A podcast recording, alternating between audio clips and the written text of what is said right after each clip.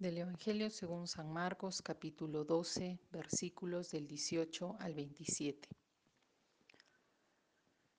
Se le acercan unos saduceos, esos que niegan que haya resurrección, y le preguntaban, Maestro, Moisés nos dejó escrito que si muere el hermano de alguno y deja mujer y no deja hijos, que su hermano tome a la mujer para dar descendencia a su hermano. Eran siete hermanos. El primero tomó mujer, pero murió sin dejar descendencia. También el segundo la tomó y murió sin dejar descendencia. Y el tercero lo mismo. Ninguno de los siete dejó descendencia. Después de todos, murió también la mujer. En la resurrección, cuando resuciten, ¿de cuál de ellos será la mujer? Porque los siete la tuvieron por mujer. Jesús les contestó, ¿No estáis en un error precisamente por esto, por no entender las escrituras ni el poder de Dios? Pues cuando resuciten de entre los muertos, ni ellos tomarán mujer, ni ellas marido, sino que serán como ángeles en los cielos. Y acerca de que los muertos resucitan, ¿no habéis leído en el libro de Moisés, en lo de la zarza, cómo Dios le dijo, Yo soy el Dios de Abraham, el Dios de Isaac y el Dios de Jacob? No es un Dios de muertos, sino de vivos. Estáis en un gran error.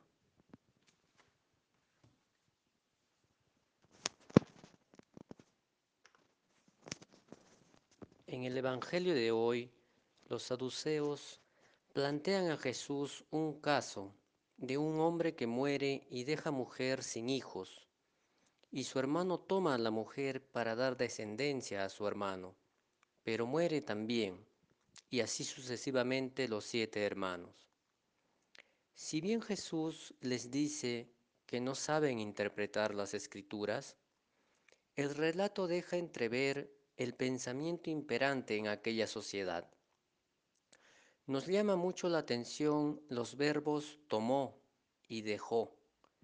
Pareciera que se refieren a la mujer como si fuera un objeto y no un sujeto como si fuera un bien más dentro de las cosas que deja el varón. Lamentablemente, este pensamiento pareciera grabado en nuestro inconsciente. Hasta nuestros días tenemos la idea de que la mujer es inferior o incluso propiedad del varón. De aquí la gran cantidad de feminicidios en nuestro país. Se mata a la mujer si decide dejarnos porque sentimos que es de nuestra propiedad. Ya es tiempo que nuestra iglesia empiece a asumir esta gran injusticia, empezando obviamente por casa. Hoy en día no existe ningún argumento ético que impida a una, a una mujer ocupar los mismos cargos que un varón. Al igual que este hecho de la mujer y los siete maridos, hay muchos acontecimientos que se vivían en la sociedad judía de ese entonces que se tenían que cumplir. Pero Jesús viene a traer una manera diferente de vernos, no como dueños ni poseedores de los demás, y menos de las personas que no tenían voz en ese entonces y que solo tenían que obedecer las normas de aquel momento. Jesús viene a quitarnos las vendas que no nos dejan ver más allá de nuestros egoísmos, a traernos la libertad, la paz, a afirmar la vida frente a la muerte. Jesús viene a liberarnos también de los cumplimientos, viene a poner la persona en primer lugar, más allá de su sexo, raza o condición social, y no a ponerla al servicio de nada o nadie.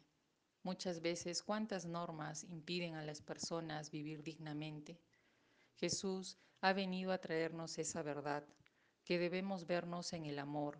Todo lo que viene de ahí nunca será para dañar, poseer o aprovecharse, sino más bien para ayudar a los demás a crecer, a vivir en el amor de Dios y puedan conocer la verdadera libertad. Otra idea del relato es la preocupación por dejar descendencia al hermano que falleció. Nuevamente la mujer aparece como un instrumento para alcanzar un fin. Sobre todo esto, Jesús aclara que no será así después de la muerte en la resurrección, que ni los hombres tomarán mujer, ni ellas tomarán marido. Por primera vez se vislumbra la posibilidad de que ellas quieran o no quieran tomar marido. Además señala que seremos como ángeles, es decir, todas estas condiciones o roles que se atribuyen a varones y a mujeres ya no existirán más. Seremos todos y todas por fin iguales.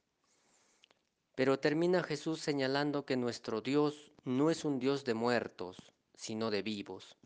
Por lo tanto, estamos llamados a trabajar ya por esta igualdad entre todo ser humano. Todo ser humano es digno, ya sea de costa, sierra o selva. Somos imagen y semejanza del amor, que podamos vivir en ese amor para poder caminar al lado del otro en igual dignidad, para contemplarnos resucitados en Jesús.